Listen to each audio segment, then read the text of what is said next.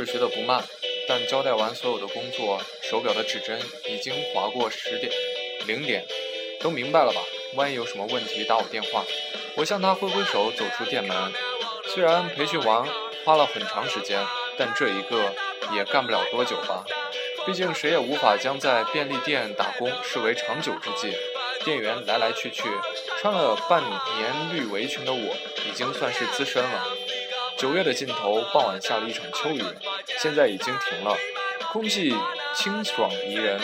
作为一天工作的收尾，我不绕出两步去看店门前的垃圾箱。嗯，一条金色的金属棒横在垃圾堆顶上，走近了才看清楚形状，羽毛羽毛拍。说是羽毛球拍，但已经根本没法使用了。框线断得乱七八糟，拍框也扭向一侧，这样的大型垃圾需要另类处理。我自然地伸手去了，握住拍柄，拍子趁手极了。走过垃圾站时，一点也没想要丢再丢下去。回家的途中，借助路灯的光线，我仔细端详这只球拍。球拍已经很旧了，每经过一架路灯，都能在拍框上找到新的擦痕。然而。传入手心的触感其却更加明晰，那是一种扎实的钝感。深夜的凉气泛了起来，稀释了一天的劳累。我低着头，默默地走着，转动球拍柄，走到一座高桥的顶端，我向着夜空猛地挥拍，呼！球拍划破空气时发出的尖利、锋利的声响，夜幕像是被一分为二似的切开了，落在大厦的背后，在左方。天穹的西侧显出了一道漂亮的勾月。之后的第一个休息日，我把球拍插在双肩包里带了出去。这几天我已经把球拍上残余的塑料线拆除了，清洗了拍身。本想用老虎钳矫正变形的部分，但思索之后还是交给专家处理的好。有什么可以帮助您？我想打羽毛球。我对大型体育用品商店的导购小姐说，在羽毛球服务专区。我把球拍交给维修区的工作人员，这块拍子没用了。工作人员立刻说道：“框扭了。”他将球拍平行于视线看去，拍柄也弯得厉害了，没用了，叫不过来了。这块拍子用很久了吧？寿命到了，弹性什么的还是新的好。这个，他从墙上拿下一只球拍递给我，顶级杀伤，高弹性。碳素拍框是 NS 系中拍头挥动速度最快的。球拍握在手中有一种脆生生的感觉，接近雷管，又轻得像似欺诈。标价牌上的价格相当于我一个月的工资。要不这只？他换过一只递给我，攻守兼备，X 链富勒烯纳米碳素合甲。胶囊，呃，被三家大型体育商店拒绝修理之后，我感觉十分难过。这只球拍还能用，这一点要好好握在手里挥一下才知道。只是看一眼就说扭曲度、寿命、修本、修理成本，你们真的懂球拍吗？干脆带回去自己修。我一边想一边走，但又猛地停住了脚步。这里什么时候有一家运动用品店？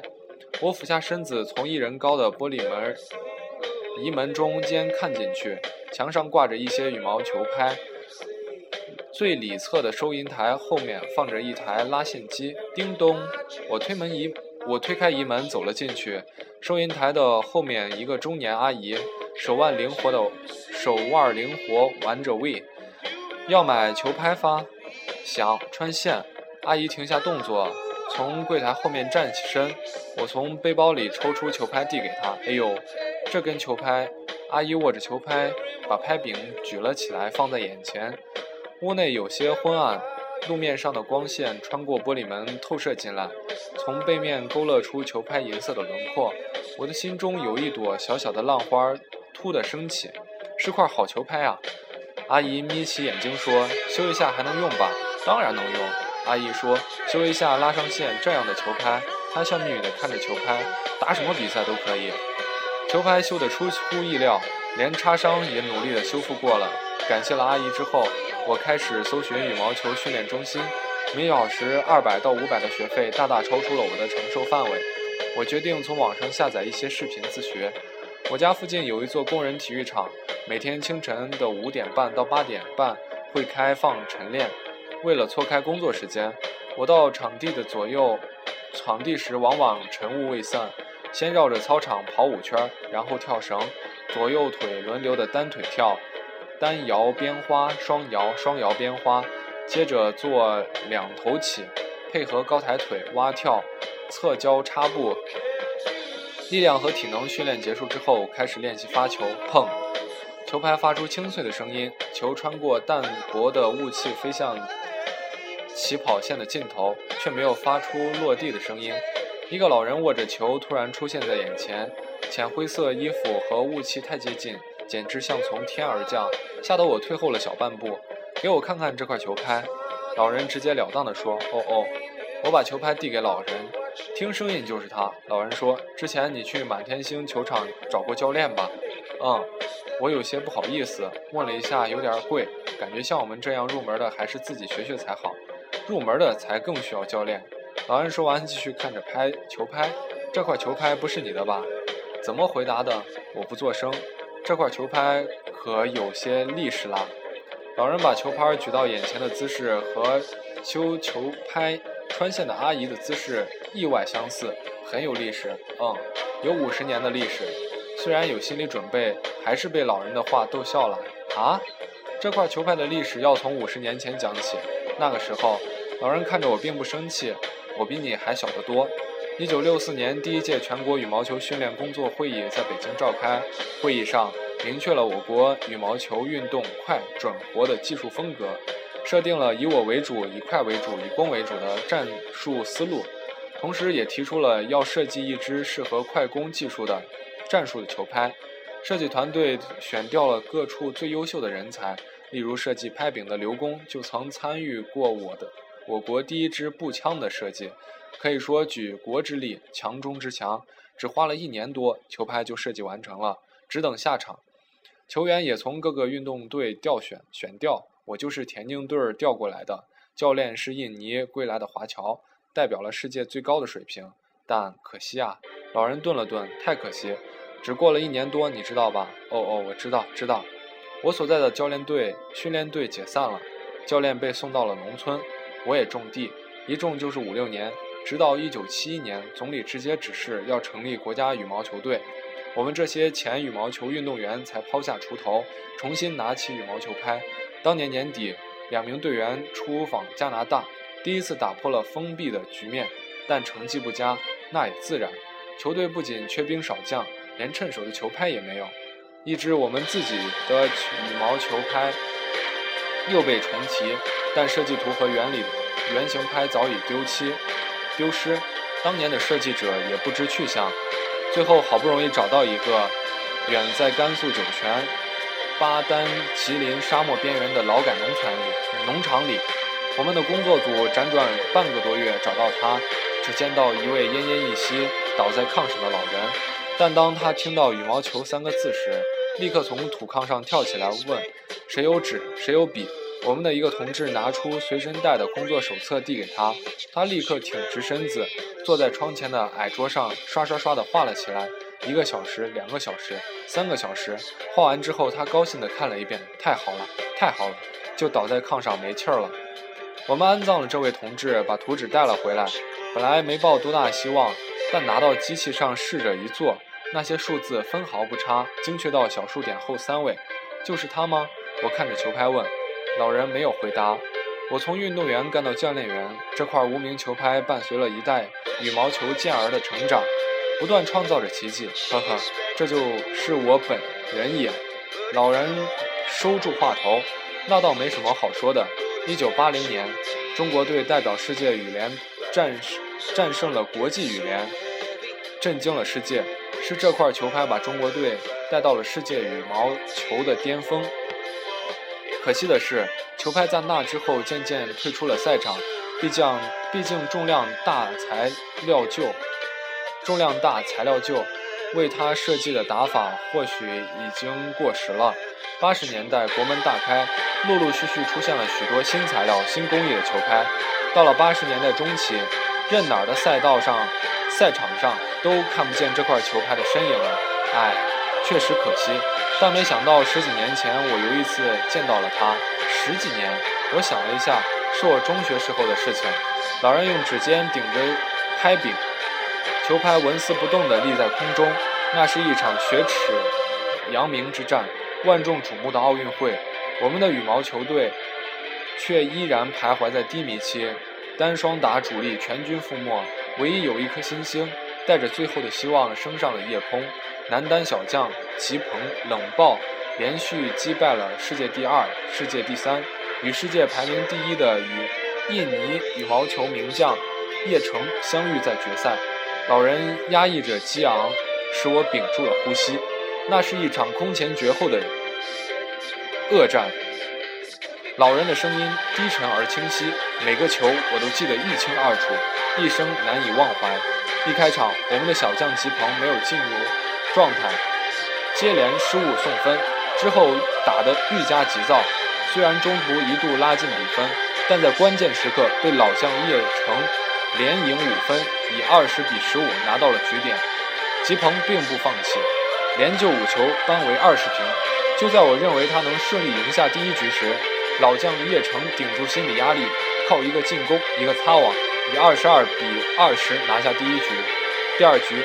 吉鹏先声夺人，不被敌人的假动作干扰，一鼓作气连得六分，以十七比十一领先。那真是麒麟出世，潇洒淋漓。吉鹏乘胜追击，最终以二十一比十七拿下了一局决胜局。两人打得你死我活，我坐在电视机前，脑门都不停地冒汗。好样的，好球，不得了！糟糕，一刹那比分就到了十八比十九了，吉鹏领先，好，好。但关键时刻，小将再次接连失误，叶城以二十比十九拿到了赛点。这时吉鹏请求暂停，我以为他是心心理压力过大打不下去了，心里急得冒烟儿。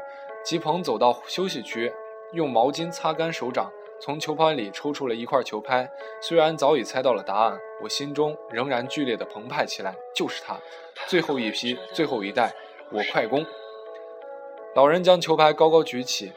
雾薄雾把阳光拢成一束束射进来，穿过球线、球拍线后化为无形的光晕。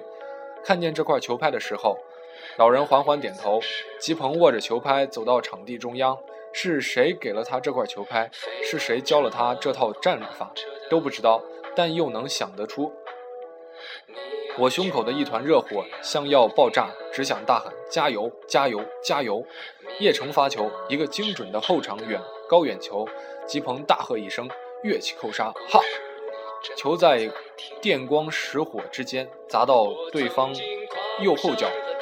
我攥紧拳头，张大嘴巴，也就惊得连一个好都说不出。满场一片惊呼，叶城脸都白了。比分变成了二十平。接下来的一球，叶城不敢放高远球，回了一个小球，还能可能还不适应拍子的弹力。吉鹏挑后场球，糟糕，出界了。叶城再次拿到了冠军点，但吉鹏又用一记强力的杀球化解了第二个赛点，比分变成二十一平。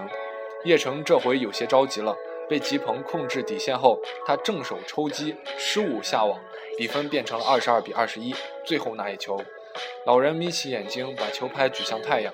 吉鹏调往前，叶城反手回了一个教科书般完美的高远球。吉鹏没有犹豫，霎时纵身一跃。吉鹏从后半场高高跃起的瞬间，我以为电视机图像坏了。吉鹏像是被球拍牵引着一直上升，一直上升，上升到一个令人瞠目的阶高度。整个身体拉成一条不可思议的弧线。哦，还有球拍，球拍在刹那之间突然放出荧光，那绝不是体育馆灯光的反射，而是球拍本身发出的光芒。光芒出现时，我头脑里一下子冒出了许多过去的事情，它们都是银色的、美好的、温暖的、真情真爱，充满了力量，就是为了这一刻而诞生。球拍被全力举起来，一切一切都聚成了一点。在那个瞬间，爆发出无法阻挡的光亮。晨雾造出的、造出的寂静中，没有人在说话。我们久久地沉默着。很久的时间里，我只是凝望着雾以及雾的尽头射过来的光。四百九十七公里每小时。老人说，摄像机记录了最后那个扣球的飞行速度。呵，我轻轻叹出了一口气。霎，雾在此时开始迅速散去。我以为老人会和雾一起扒的消失，球拍空空的落在地上，但并没有。几个晨练的人缓缓地跑过我们身边。今晚来练习吧，老人说。用这块球拍的人应该打得更好一点。于是每天午夜时分，老人为我打开球场后门，带我进行两个小时的特训。不过春去冬来，我们因为电量猛增，被球场老板抓了现行。老人丢了工作，球场换了一个看门人，我就再也没有见过他。然而练习还在继续，在紧随其后来的一个事件中，球拍再一次猛烈的攻改变了我的人生。不过那是另一个故事了，下次再讲。赵仁，一个想要藏起来的创作者，但被钢笔和相机出卖了。